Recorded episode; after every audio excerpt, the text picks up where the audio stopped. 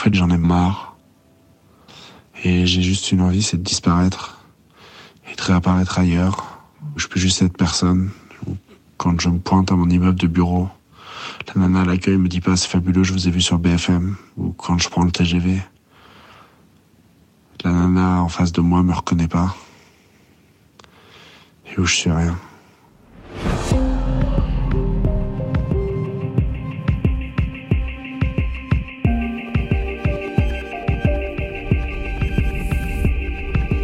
Le procès des attentats du 13 novembre est le plus long de l'histoire judiciaire française. Alors oui, il y a des moments arides, de la lassitude, un sentiment d'enlisement, d'autant plus au cœur de l'hiver, lorsque les débats deviennent techniques, parfois décevants, lorsque le Covid et la contamination de certains accusés causent des suspensions d'audience. Ajoutez à cela les provocations parfois de certains accusés, Mohamed Abrini par exemple, ami de Salah Abdeslam qui deviendra l'homme au chapeau des attentats de Bruxelles. Bref, tout cela a une conséquence visible. Il ne reste plus grand monde dans l'immense salle d'audience, mais aussi des effets sur le moral de chacun de nous trois. 13 novembre, Trois voix pour un procès, épisode 6, l'enlisement. On est le 30 novembre, il est 22h08. Je rentre de, cette première journée de la semaine euh, du procès. Je me suis mis mon vinyle de Francis Cabrel que je viens de m'acheter samedi soir sur la Terre. On est sur la corrida. On est euh, sur un moment un petit peu compliqué où euh, à la fois passionnant, très long en droit et euh, en matière criminelle, en matière terroriste. Ce qui est euh, passionnant et toujours très très long. Il faut, euh, il faut, c'est un peu comme au Scrabble.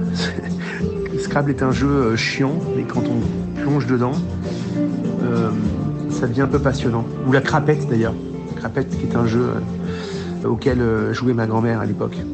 C'est un jeu euh, hyper chiant et long, mais quand on rentre dedans, c'est passionnant. Et je trouve ça un petit peu paradoxalement décevant que les, euh, les bancs soient euh, vides.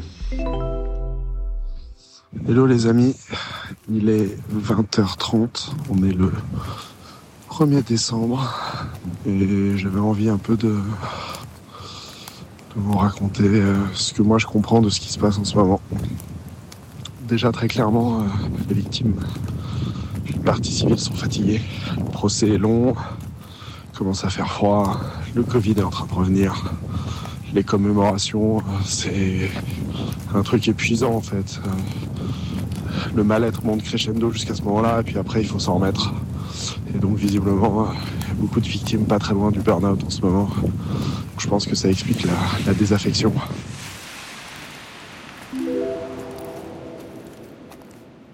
Et puis voilà, on sort d'une semaine euh, un peu différente. Elle devient plus compliquée pour moi vis-à-vis de ma rédaction parce que euh, il y a une lassitude vis-à-vis du procès, m'a-t-on dit.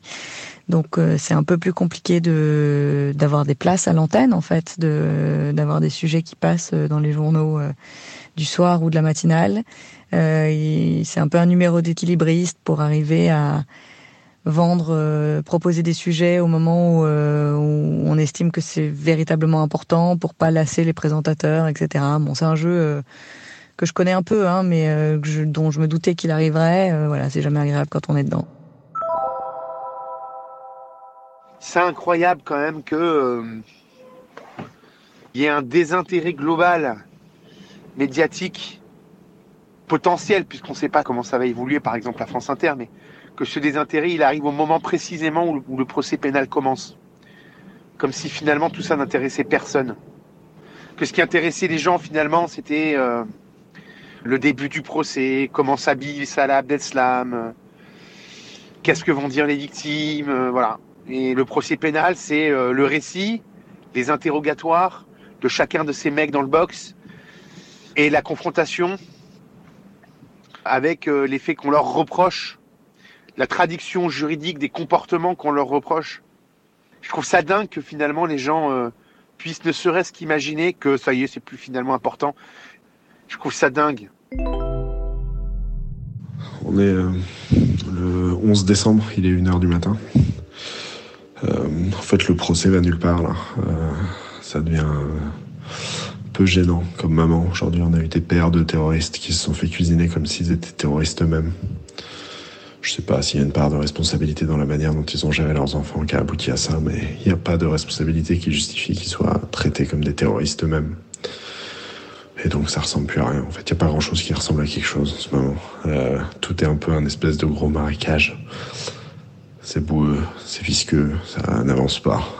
Et, euh, et, en fait, je pense que le sentiment qui est en train de gagner, c'est un peu la peur euh, que tout ça ne mène nulle part.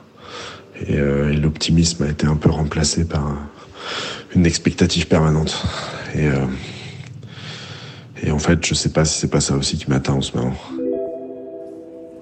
On est le mardi 4 janvier, il est 14h36. Je suis juste à l'extérieur de la salle d'audience où ça fait deux heures que l'on attend la reprise du procès où on va apprendre euh, le report à jeudi probablement puisque Salah Abdeslam a contracté le Covid.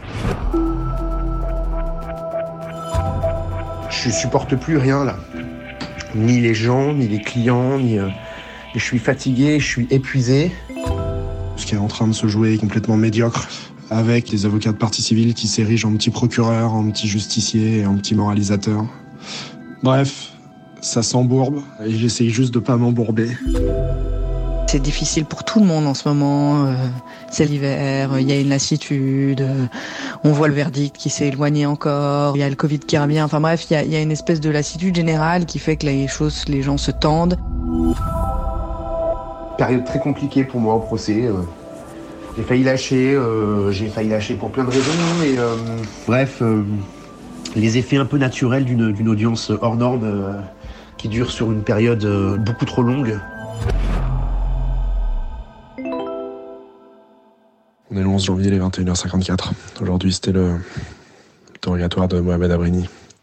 Et en fait, euh, le mec a passé six ans à, préparer ce moment en lisant l'histoire de France pour sortir des exemples plus farfelus les uns que les autres, pour essayer de rapprocher euh, les tortures et les décapitations de Daesh avec euh, la décapitation de Louis XIV et autres joyeusetés du même genre.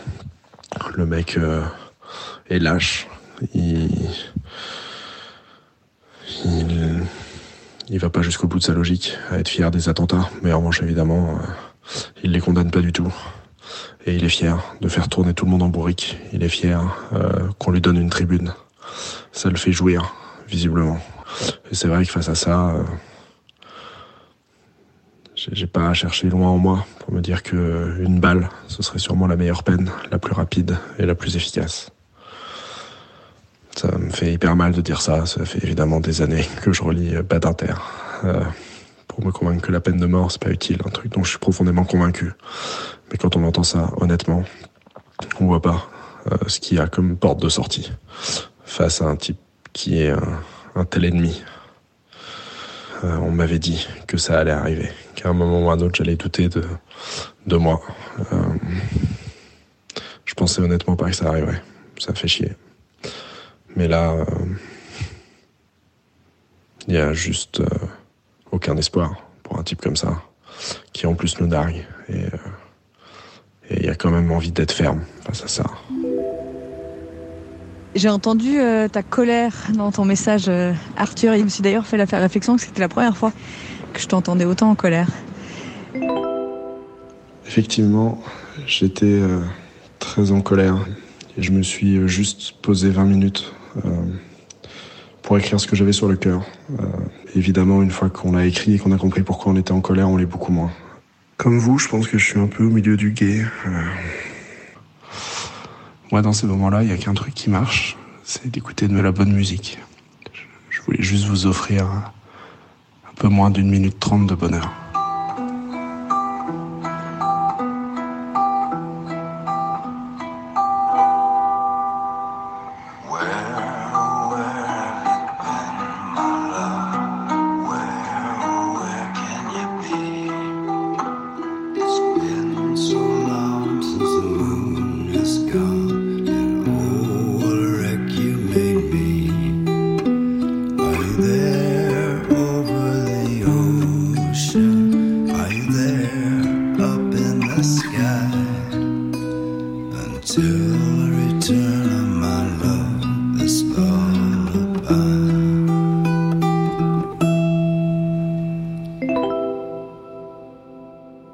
27 janvier, il est 22h.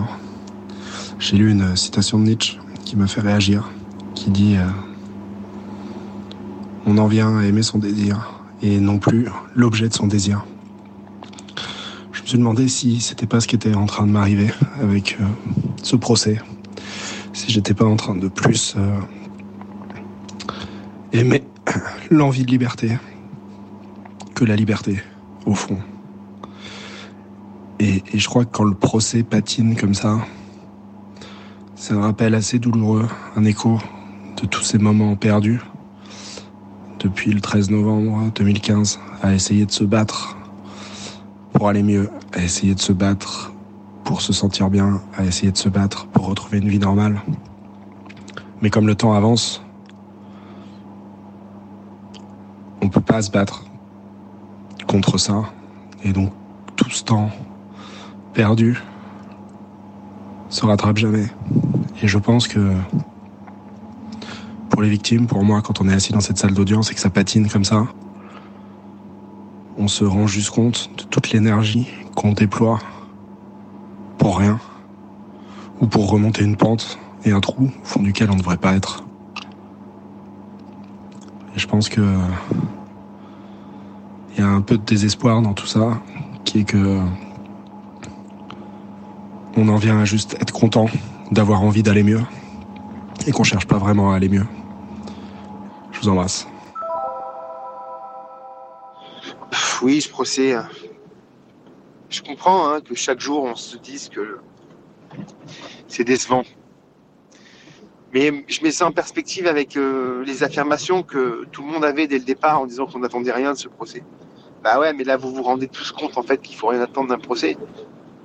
Je dis pas que le procès n'est pas utile, mais ce qui va se passer à la fin, c'est que les mecs vont être condamnés. Et que ça vous rendra pas vos proches. C'est ça l'absurdité de notre monde.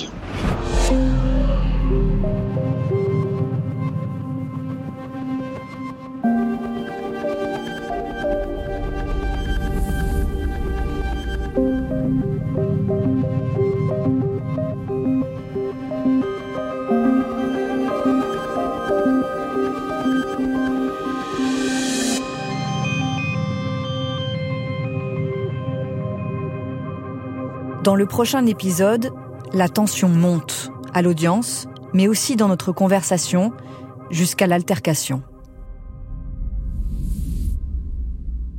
13 novembre, Trois voix pour un procès, est un podcast original de France Inter.